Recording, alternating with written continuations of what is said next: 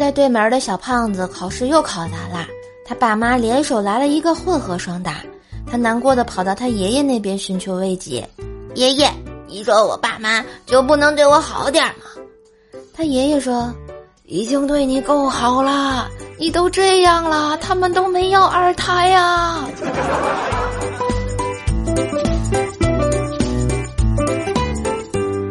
有一天，一个人对药房里的药剂师说：“哎，我失眠失的厉害，家里那只小猫在地台上走过去，我都会惊醒啊。”药剂师飞快的拿出一包药粉递给他，他忙问：“这药有效吗？”“没问题。”药剂师极其自信的说。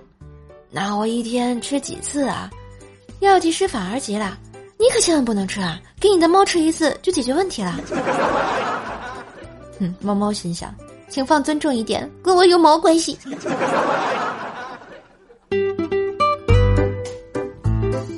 我们单位啊有一个青年，不知啥原因不怕冷，冬天别人要穿毛衣毛裤什么的，而他呢只穿一个 T 恤加一件单衣即可。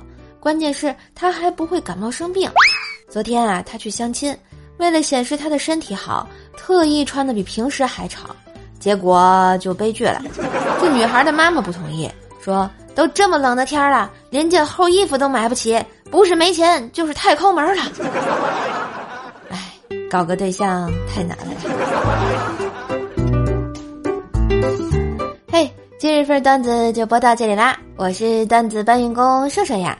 喜欢节目记得随手订阅专辑，点个小赞。现在锁屏状态也可以点赞啦，快动动小手吧！点击瘦的头像进入主页，新的段子专辑《邹奈讲笑话》每天持续更新哟，别忘了啊，一起订阅哟！当然也可以给瘦瘦打个小赏，鼓励一下哟。比心么么哒。